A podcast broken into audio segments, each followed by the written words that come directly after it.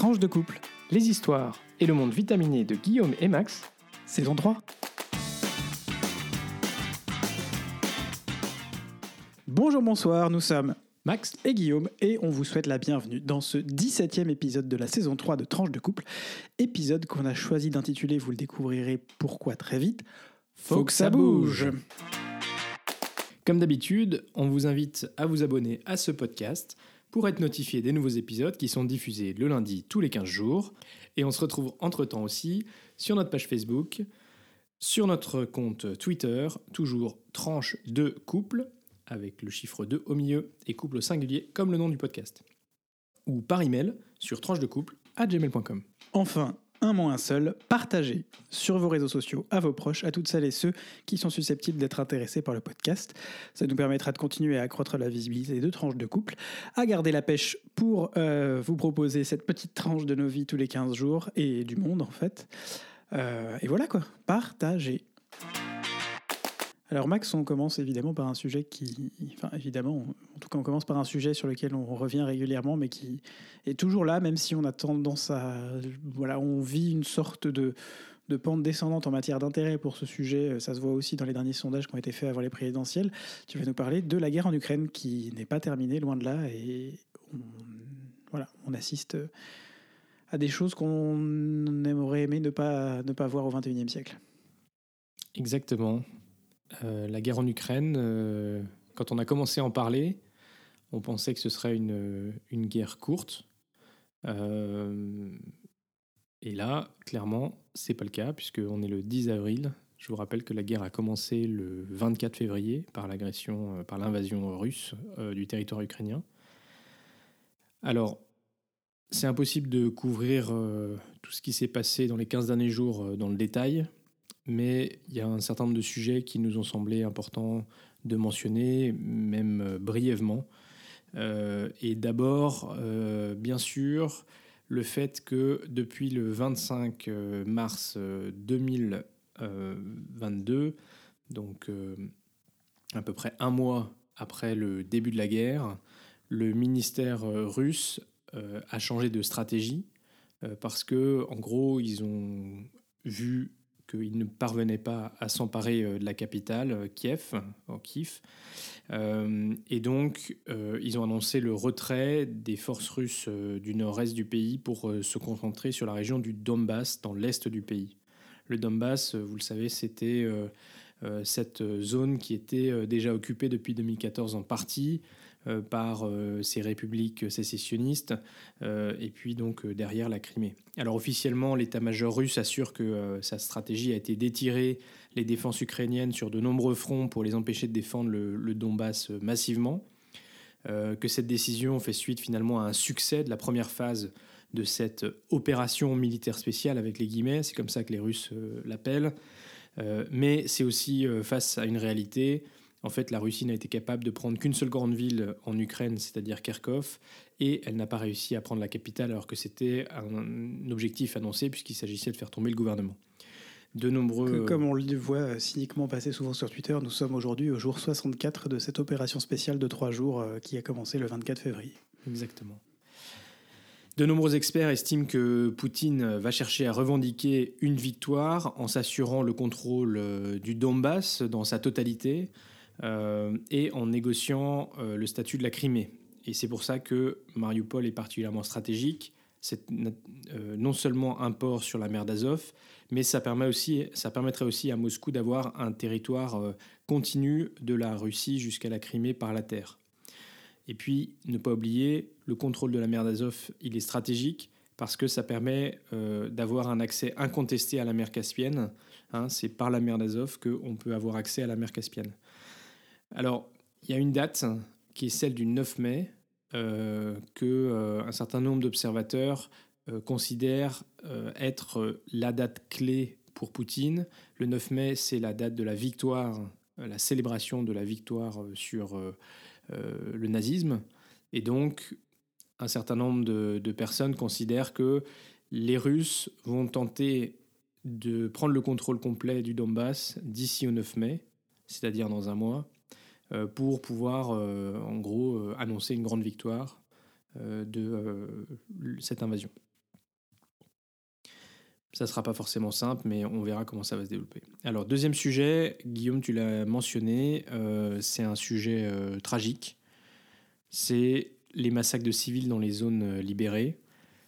Lors du retrait des troupes russes des environs de la ville de Kiev, de Kiev qui a, donc fait suite à la réarticulation de la présence des, Russes en Ukraine, ont été découvertes de nombreuses victimes euh, civiles, notamment dans la ville euh, de Butcha, euh, dont vous avez entendu parler, située à 30 km au nord-ouest de Kiev. L'occupation russe y a duré un peu plus d'un mois, depuis le 27 février et jusqu'au 31 mars. Et lorsque les forces ukrainiennes ont repris le contrôle de la ville, de nombreux corps de civils ont été découverts dans les rues, certains avec les mains attachées dans le dos, une balle dans la nuque, d'autres dans des fosses communes. On découvre des véhicules écrasés par les chars avec euh, les conducteurs euh, à l'intérieur. Un certain nombre de cadavres sont, piégés avec une grenade. Les photos et les vidéos euh, de, ces civils, de ces cadavres, font froid dans le dos. Elles font le tour de la planète et la communauté internationale s'indigne. Les autorités ukrainiennes estiment à 1200 le nombre de corps qui ont été euh, découvert dans la région de Kiev. Mais au-delà de cette indignation, euh, finalement, dans les faits, pas grand-chose, si ce n'est un nouveau paquet de sanctions et une mesure euh, symbolique qui est l'expulsion, le vote pour expulser la Russie du Conseil des droits de l'homme des Nations Unies. Et on voit que les choses continuent puisque le vendredi 8 avril, deux tirs de roquettes russes ont visé une gare dans la, région de Kramatorsk où se massaient les civils pour fuir en direction de l'ouest, puisque euh, comme tout se reconcentrait euh, à l'est, eh ben, euh, ils essayaient de fuir. Et donc là, on a eu, il y avait 4000 présents, personnes présentes dans la gare, 50 morts, dont 5 enfants, 98 blessés, dont 16 enfants. Moscou dément, Moscou considère, enfin, dénonce des manœuvres des Ukrainiens, mais les faits sont là. Et certains proches de Moscou euh, ne dénoncent pas et ne démentent pas, mais disent que dans la guerre, de toute façon, euh, euh, on vise des cibles stratégiques et parfois, malheureusement, il y a des civils dans ces cibles stratégiques. Ben, tout bad. Hein. On leur reparlera du théâtre de Mariupol aussi. Et oui, oui, c'est aussi à ce moment-là où on peut voir voilà, que certains n'ont pas de honte. Alors, un autre point qu'on voulait soulever, c'était le geste fort euh, de dirigeants de l'Union européenne vis-à-vis de Kiev, avec le 1er avril euh, la visite de la présidente du Parlement européen, Roberta Metsaola, euh, qui assure les autorités et le peuple ukrainien du soutien du Parlement européen, du soutien du peuple européen et de l'aide pour reconstruire le pays. Une semaine plus tard, le 8 avril, la présidente de la Commission européenne, Ursula von der Leyen, et le haut représentant pour la politique étrangère de sécurité, Joseph Borrell, se sont rendus eux aussi euh, en Ukraine, d'abord à Boutcha, où euh, la présidente de la Commission européenne a condamné la face cruelle de l'armée euh, de Poutine. C'est une citation. Et puis à Kiev, où elle a mis en avant les sanctions, en, disant que ça allait. L'objectif était quand même de mettre à genoux la Russie. Et elle a remis symboliquement au président Zelensky un questionnaire pour lancer l'examen de la candidature de l'Ukraine à l'adhésion à l'Union européenne. Euh, vous le savez, euh, Zelensky avait euh, signé une demande en plein cœur de la guerre pour devenir membre de l'Union européenne. Alors on peut se poser la question pourquoi Metsaola et von der Leyen et pas Charles Michel, le président du, Conseil européen? On, dit qu'un déplacement de Michel à, Kiev n'est pas exclu, mais c'est pas non plus planifié. Alors, de toute façon, ils ont fait doubler par Boris Johnson leur positionnement institutionnel euh, respectif pourrait éventuellement expliquer euh, ceci. Euh, Metsaola, elle, elle, elle s'appuie sur une position très forte du Parlement européen qui a répété à, plusieurs reprises son soutien à l'Ukraine.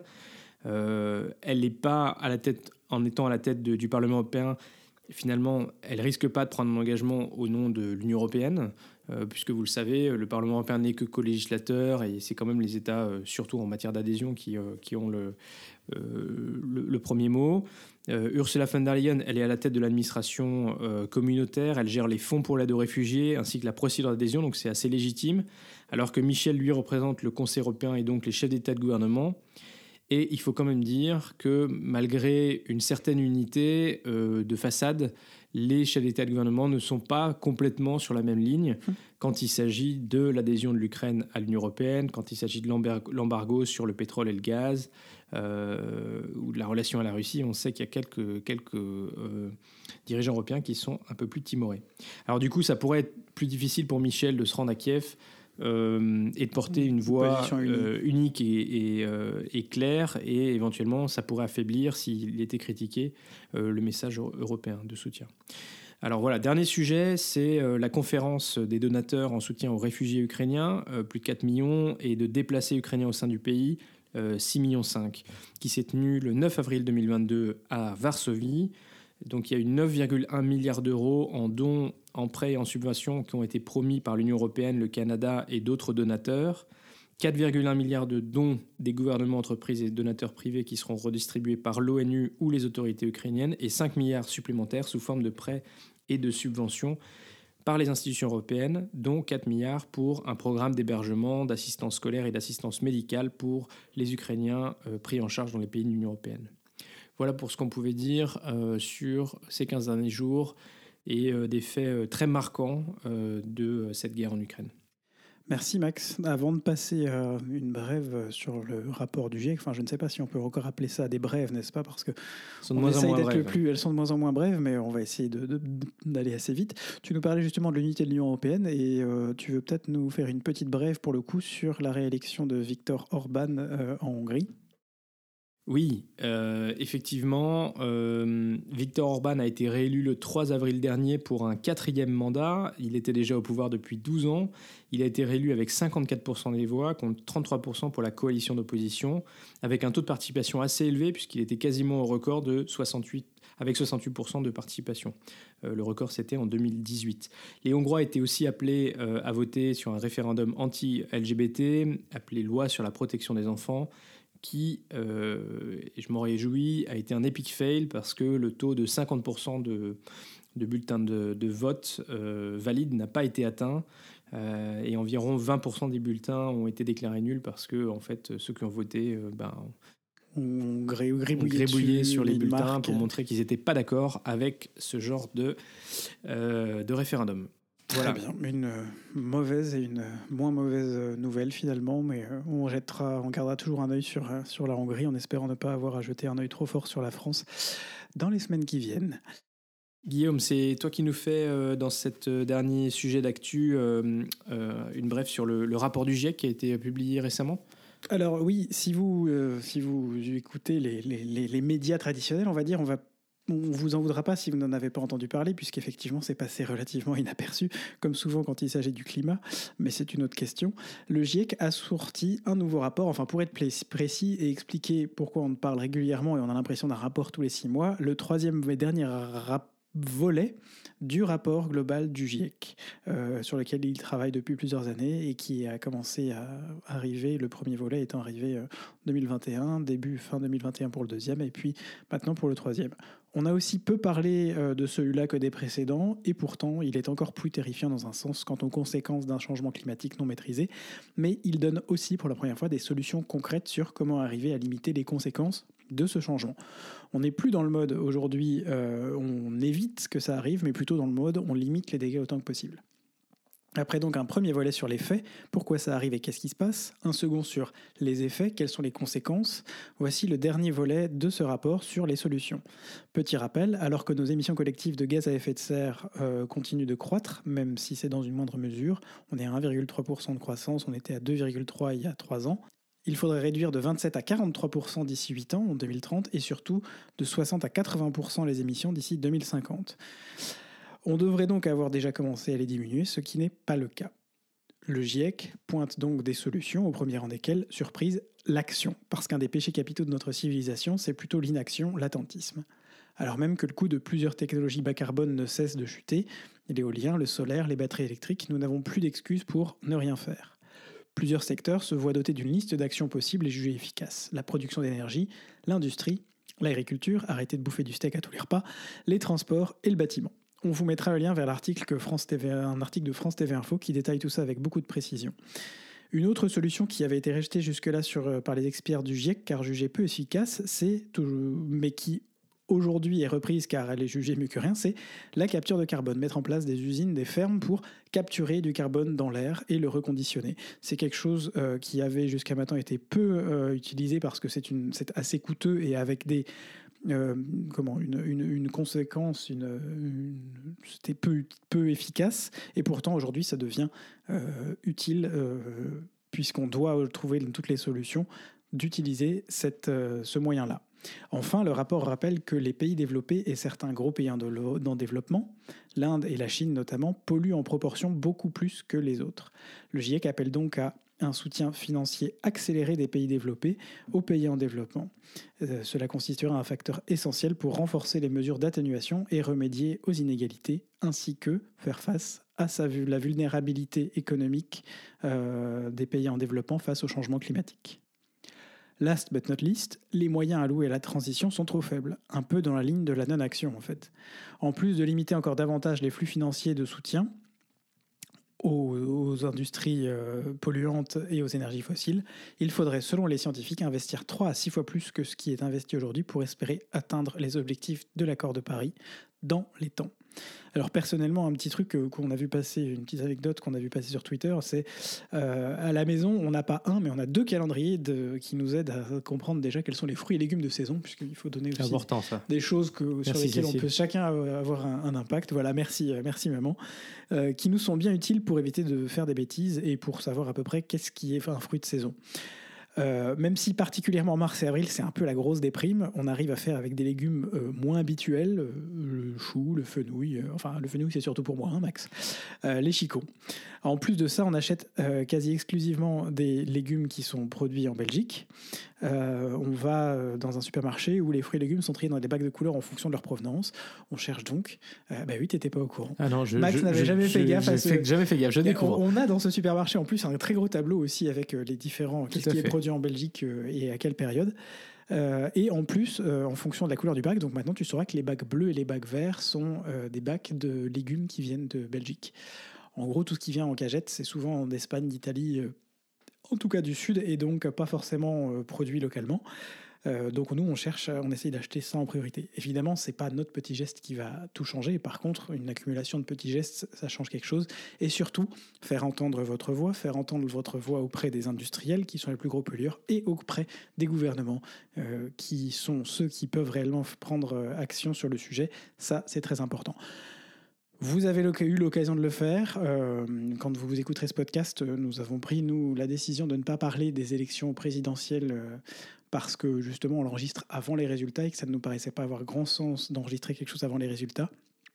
Il n'est pas exclu, cependant, que d'ici euh, le week-end prochain, on réenregistre un petit podcast, un mini-podcast, quelque chose de 10-15 minutes pour revenir sur les résultats de ces, élections. On le refera peut-être aussi après le deuxième tour. On ne garantit rien, mais on va essayer de le faire. Et en tout cas, d'ici là, je ne saurais que vous recommander de faire entendre votre voix, notamment sur l'écologie, mais pas que, euh, auprès, euh, auprès de, nos gouvernants, puisque c'est la meilleure façon que vous avez de le faire, c'est de voter.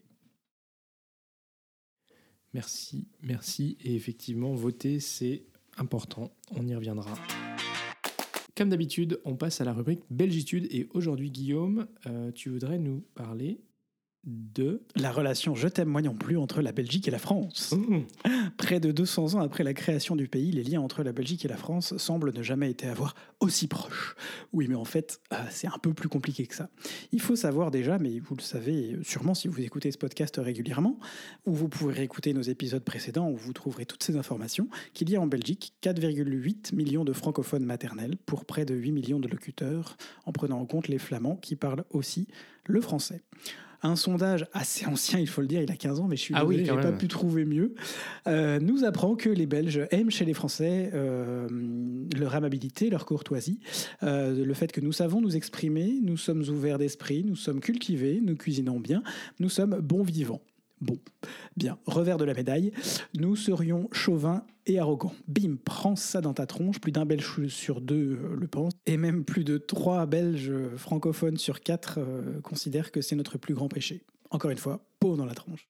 Ouais, et puis franchement, l'arrogance française, je peux vous dire qu'il n'y a pas que les Belges qui pensent ça de nous. Hein. Ah, on, parle de quelqu'un qui, qui, qui, connaît quelque chose à l'international.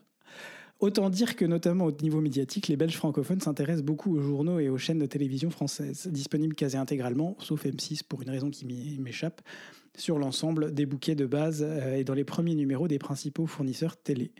Un tweeto rappelle également que euh, dans Belgique bicommunautaire, aucun média n'est partagé entre néerlandais et français, pas initiative de JT commune ou même pas un journal en commun bilingue. On ne reviendra pas là-dessus, c'est un peu la misère de mon point de vue, c'est surtout un beau gâchis. Et puis on ne peut même plus compter sur la Belgique pour nous envoyer des points à l'Eurovision. Euh, une année sur deux, il faut savoir que le, jury est composé de médias néerlandophones et l'autre année par de, médias wallons. Et euh, l'année dernière, d'ailleurs, en 2021, où la France a quand même fini deuxième de l'Eurovision, euh, le jury belge a attribué zéro point euh, à la France. On remercie quand même les téléspectateurs qui ont bon goût, qui eux ont attribué 12 points. France, 12 points. Merci les collègues. Il faut dire que le nord et le sud du pays se parlent peu, c'est pas nouveau. Dernier exemple en date, la communauté francophone qui a décidé d'attribuer deux semaines de vacances d'hiver en février-mars, alors que la communauté néerlandophone reste sur une semaine pas simple à gérer pour toutes les familles, notamment à Bruxelles, qui ont des enfants dans les différents systèmes. J'ai des collègues qui sont un peu verts. Bref, les Belges sont les principales cibles aussi des Français pour ce qui est des blagues. Euh, d'ailleurs, Max, comment reconnaît-on un Belge dans un sous-marin? Parce que c'est jour des portes ouvertes ah, Non, c'est celui qui dort la, la, fenêtre ouverte et qui a un parachute. Mais bon, euh, les Français sont aussi les principales victimes des blagues belges francophones. Par exemple, savez-vous pourquoi il n'y a pas d'éclairage sur la nationale française? Parce qu'ils se prennent pour des lumières? Point, point, point, point. on pourrait dire qu'en Belgique, tu as besoin d'avoir de la lumière parce que tu as besoin de savoir où est-ce que sont les trous. Oh, qu'il est mauvais, oh, qu'il est mauvais. On vous a déjà parlé des trous dans les autoroutes belges oui, Si c'est pas le cas, on le refera, mais je pense qu'on l'a déjà fait. En somme, euh, pardon, en somme euh, les deux côtés du Kievrin partagent finalement une culture et une langue qui donnent ce sentiment de proximité. À ajouter à cela l'exode des Belges tous les étés vers la Provence et le sud-ouest. Ils sont partout, dans les campagnes, dans les villes, sur les réseaux sociaux. Mon Dieu Tant qu'on ne parle pas de foot, ça va. Par contre, si on commence à en parler, là, il n'y a plus de potes et on est clairement l'ennemi à battre numéro un. Ah oui, ça, ça fait des dégâts. Ah, hein. ça fait gros dégâts. On va pas se mentir, tous les deux ans, on se tape la remontée du seum et le sentiment anti-français, en particulier côté communauté francophone, parce que on va plutôt du côté flamand, euh, ils en ont pas grand chose à faire en fait. Mais mis à part 2018 qui a laissé quand même un seum et des traces prodigieuses, on s'aime quand même globalement entre Belges francophones et Français, et puis la Belgique et la France en général. Allez, on passe à notre rubrique euh, Vite Coupe, qui sera notre dernière rubrique parce que euh, le temps avance déjà. Euh, alors, on va déjà. J'ai préparé un super truc pour la fin. Non, c'est pas vrai. on va déjà bah, vous parler de notre expérience de vote de ce matin, même si on a dit qu'on ne parlerait pas des élections de manière plus générale parce que on en fera, euh, on l'espère, un, épisode un peu particulier lorsqu'on aura des résultats. Mais en tout cas, de notre côté, on a pris notre vélo ce matin, on a fait une belle balade. Après la messe des rameaux, parce que ce matin, c'était la messe des rameaux, pour euh, aller faire notre devoir euh, civique, notre devoir de citoyen. Et pour nous, on a entendu un certain nombre de personnes qui voilà, se disent dégoûtées de la politique, qui se disent voilà, ne pas aller voter parce que de toute façon, ils ne sont pas satisfaits des candidats. Mais je crois que ce qui est extrêmement important, c'est qu'on a la chance dans notre pays de pouvoir exprimer notre voix, de pouvoir participer au, processus euh, électoral. C'est vraiment ça le cœur de la démocratie. Et on le sait, dans de nombreux pays, ça n'est pas accessible euh, à, tous. Euh, dans de nombreux pays, la démocratie n'est qu'une démocratie de façade. Et en réalité, chacun n'a pas le droit d'exprimer son vote. Et puis surtout, euh, voilà, si on ne va pas dans les urnes, puis dans derrière, il n'existe euh, tout simplement pas. Exactement. Si on ne va pas dans les urnes, euh, derrière, faut pas critiquer derrière les orientations de la politique. Après, c'est vrai, on... ce qui est compliqué avec la, la démocratie représentative, c'est que en fait, on n'aura jamais un candidat qui nous satisfera à 100%. Et un certain nombre de personnes disent qu'ils votent contre c'est-à-dire qu'ils écartent les candidats qui les représentent le moins. Euh, parfois, on vote pour un candidat euh, parce que c'est celui qui se rapproche le plus de nos convictions, même si par ailleurs il a des prises d'opposition, il ou elle a des prises d'opposition qui ne, nous satisfont pas. mais voilà, faire ce geste citoyen, c'est important. Et donc, même si ça veut dire que ce matin, on a dû passer à peu près un peu moins d'une heure à faire la queue pour pouvoir rentrer dans le centre d'exposition de Bruxelles où était située la majorité des bureaux de vote à Bruxelles, euh, bah, c'était quand même important de faire ce devoir civique. Et en plus, il faisait beau, donc c'était quand même pas non plus horrible. Oui, on pense à tous les gens qui ont voté hier à Montréal dans le froid et la pluie et qui ont parfois attendu jusqu'à 2h30 euh, pour pouvoir euh, voter aussi. et qu'aujourd'hui, il semble qu'il y ait des queues un peu partout, bien que la participation soit en baisse en général. Et on peut quand même remercier toutes les personnes qui sont bénévoles pour euh, que ces élections puissent se tenir parce que... Tous ceux qui travaillent dessus et tous ceux qui sont bénévoles. Sans, ces personnes, euh, sans les présidents de vote, sans les assesseurs, sans euh, les gens qui s'occupent de s'assurer de la bonne tenue des listes électorales, donc dans les mairies ou dans les consulats, eh ben, ça ne serait pas possible. et voilà, certains, j'ai entendu quelques critiques en disant ah, c'est mal organisé, tout ça. Bah oui, mais, mais de fait, euh, on n'arrive pas toujours à trouver des volontaires pour être assesseur. Nous, on l'a fait dans le passé. Euh, on a été deux fois assesseur en 2017 pour euh, je ne sais plus quel tour, le premier tour des, présidentielles et le deuxième des législatives ou un truc comme ça. Voilà, donc c'est important le deuxième tour des présidentielles. De, de, de, de, donner un petit coup de savoir et de remercier les gens qui, que vous croiserez sur votre chemin de vote. Y compris si vous le pouvez pour dépouiller les votes. Absolument. parce que c'est un exercice public, tout le monde a le droit de venir assister au dépouillement. Et donc, euh, et puis on a besoin aussi de gens pour euh, officiellement compter les bulletins. Tout à fait, absolument. Alors, c'était quand même aussi euh, hier l'anniversaire de Guillaume. Donc, joyeux anniversaire Guillaume. 34 ans, ça se fête. Et on l'a fêté, on a bu quelques coups. Ouais, c'était bien. On va pas se mentir, on n'a pas fait une grosse stuff hein, parce que parce que parce que bah parce qu'on a finalement eu le Covid aussi. Ça y est, tous les deux, hein Merci, repas de famille.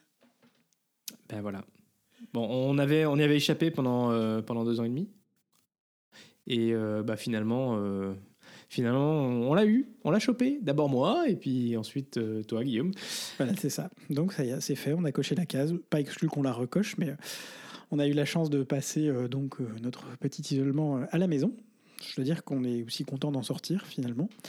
On a eu la chance de ne pas avoir trop de symptômes. Alors, probablement aussi le fait que nous, ayons toujours été des soutiens et nous nous soyons vaccinés trois fois, euh, ça a fait peut-être deux fois plus des choses qui font que j'ai eu juste euh, un gros rhume et le nez euh, pris pendant deux trois jours. Et puis Max une j'ai eu quelques symptômes un peu plus un peu plus mais rien de sévère. Donc en tout cas oui on peut, peut dire que le vaccin bah, ça nous a certainement empêché d'avoir des, des symptômes plus plus graves tout à fait. Et puis, euh, et puis alors, euh, le week-end prochain, euh, on s'en va. on va partir en vacances de Pâques, n'est-ce pas hein? On part quasiment en vacances. On part 5 jours, 6 jours. Et on va où pour le week-end de Pâques, Max?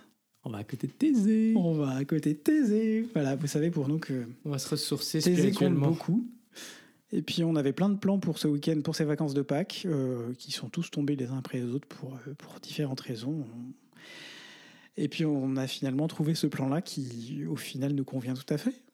Et donc, on va pouvoir aussi euh, profiter de, ma famille pendant le, week-end de Pâques. Voilà, après avoir profité de, la famille de Max euh, il y a, deux semaines. voilà, c'est sympa de pouvoir passer du temps aussi dans nos familles respectives. Exactement, ça va être, euh, ça va être bien de pouvoir profiter de la famille, de pouvoir profiter peut-être de quelques amis, et puis surtout de se poser un petit peu. D'ailleurs, si vous nous écoutez, on attend toujours que vous nous donniez vos dates. Hein. les petits messages. les petits messages. Bon, visiblement, il y en a certains qui sont, euh, qui sont en isolation, en isolation Covid. Alors, on pense, on pense à vous. C'est manifestement, il y a effectivement, on pense beaucoup à Amélie notamment, hein, n'est-ce pas Chacun, chacun son tour. De, tu vas avoir le temps d'écouter tous nos épisodes en retard, c'est l'avantage. Mais spécial euh, dédicace pour toi pour la semaine qui vient. Voilà. Et euh, non, mais ça va être chouette hein, en espérant qu'il fasse euh, beau, parce que c'est vrai que ces derniers temps, il a fait plutôt froid. Alors on était, on était content d'être en, quarantaine cette semaine-là, parce que, parce que comme il n'a pas fait beau, enfin pas très chaud, on était mieux à l'intérieur. mais, mais voilà, hein, c'est bientôt, c'est bientôt le printemps, non? Je veux dire, 10 avril, ça peut quand même commencer à être le printemps, non? Un peu, un peu de chaleur? Ouais, on a eu cette espèce de vague de chaleur bizarre il y a deux semaines là, euh, et puis là on est retombé vraiment dans plutôt du froid. c'est pas forcément super agréable. Donc effectivement, on espère qu'on va petit à petit remonter et avancer vers l'été. Ah ouais, ça va être chouette. Ah, c'est passé avec un. J'ai quand même l'impression que cet hiver a été long. Euh, enfin, en tout cas pour ma part. je crois que c'est un peu, c'est un peu un sentiment partagé. Euh, l'hiver à Bruxelles, il, il, est un peu long, quoi. C'est pas le pôle Nord, mais. Non, mais on a découvert un bar très sympa hier. Ah oui, tiens. le Tulipan. Euh, donc voilà, encore une nouvelle adresse. Un bar Bobo, place Fernand Coq, forcément, que voulez-vous mais c'est l'avantage, on habite dans un quartier qui est une pâté de maison qui est super calme, et puis juste à côté, on a des places avec des bars vachement sympas. Évidemment, on n'y est pas allé beaucoup en plus ces derniers mois, mais euh, du coup, là, on va pouvoir sortir un peu plus maintenant qu'on a une immunité au plafond pendant quelques semaines. Non, mais surtout, on a la meilleure boulangerie de Bruxelles, et ça, pour des. Français expatriés. On vous a déjà parlé de renard Claire, je ne sais pas si tu écoutes ce podcast, mais on a quand même pu conseiller à Claire euh, qui est une Belge pure souche, une amie, euh, qui nous a appelé à l'aide l'autre jour, qui habite pas très très loin, qui nous a appelé à l'aide l'autre jour en disant au secours, j'ai une amie française qui vient à la maison, je ne sais pas qu'est-ce que je vais pouvoir lui donner comme, euh, comme bon pain? Est-ce que vous avez une bonne adresse? Mais bien sûr, un Français qui s'installe quelque part cherche toujours, parmi ses priorités, à trouver une bonne boulangerie. C'est pas toujours évident, hein, mais nous, on a la chance d'avoir. noter que c'est une bonne boulangerie tenue par des Belges. C'est une vraie boulangerie authentique. Euh, on a l'impression de manger du pain comme en France, euh, tenu par des, par des Belges. Qui est pas scandaleusement cher. Qui est relativement raisonnable. On n'est pas sur les tarifs français, je, vous le précise, en particulier sur la baguette. On a quand même la baguette à 1,80, mais c'est une des moins chères de Bruxelles pour la qualité. 1,90 Mon Dieu. Mais ça, c'est la faute de la guerre en Ukraine. Ah oui, c'est ça, c'est le prix de la farine qui a augmenté, on va dire ça comme ça. Enfin bon, euh, voilà. Et puis, euh, ben, on se bouge, euh, on se bouge. On espère aussi que grâce à notre sortie de Covid et tout ça, on va pouvoir se remettre au sport parce que là, il y a eu un petit creux dans la vague. Mm. Et donc, c'est important de ne pas lâcher le morceau. Absolument. on avait quand même de bonnes habitudes pour courir régulièrement. Et donc, ça, c'était très, très chouette. Euh, ben voilà, je pense qu'on a fait un peu le tour là, de, de notre rubrique euh, vie de couple. Euh. Tout à fait. On est toujours intéressé par vos remarques, si jamais vous avez des choses à nous faire passer, des sujets que vous voudriez qu'on aborde. Peut-être que dans notre prochain podcast, on réabordera un sujet un peu plus, un peu plus couple tiré de chez nos amis de WeBloom, n'est-ce pas? Oh yes, WeBloom. On va voir, on va regarder un peu qu'est-ce qu'on peut vous, Qu'est-ce qu'on peut vous trouver Vous euh, concocter. Mais c'est vrai que notre, euh, nos, récents podcasts ont, une grande place euh, donnée à l'actualité. C'est voilà, ça, ça, nous a beaucoup touché. On en est conscient. Il faut dire aussi qu'on n'avait pas grand-chose à dire sur notre vie à la maison. Hein. essayé. Hein, non, mais on va bien quand même, hein, on vous rassure. Globalement, ça va, on se plaint. Et puis, bah, si vous avez envie que on fasse un espèce de petit Q&A, euh, parce que j'ai regardé des, questions-réponses sur, euh, sur YouTube notamment. Et euh, du coup, si vous avez envie de nous poser des questions et qu'on vous donne quelques réponses, bah, vous n'hésitez pas à nous envoyer soit un petit mail sur tranche-de-couple@gmail.com ou alors un petit message sur Facebook, sur YouTube ou sur Twitter pour nous poser quelques questions. On sera ravis d'y répondre. Tout à fait. Et ben voilà, hein, c'est déjà la fin de ce 17e épisode. On ne peut vous appeler que si ce podcast vous plaît, à le faire découvrir autour de vous, à nous mettre une petite note sur la plateforme de podcast que vous utilisez. C'est ça qui permettra aussi, euh, avec un petit commentaire si possible, de faire découvrir le podcast à ceux qui euh, se, baladent. Euh, et puis ça aidera à la visibilité du podcast. Comme d'habitude, vous pouvez aussi mettre un like euh, donc sur YouTube, un pouce bleu sur Facebook et surtout partager, partager. Partager. Ce podcast est diffusé le lundi tous les 15 jours ou le dimanche soir pour euh, les plus attentifs. Portez-vous bien d'ici au prochain épisode. Sortez masqué si vous jugez que la situation l'oblige. Gros bisous et à très vite. Pour de nouvelles tranches vitaminées.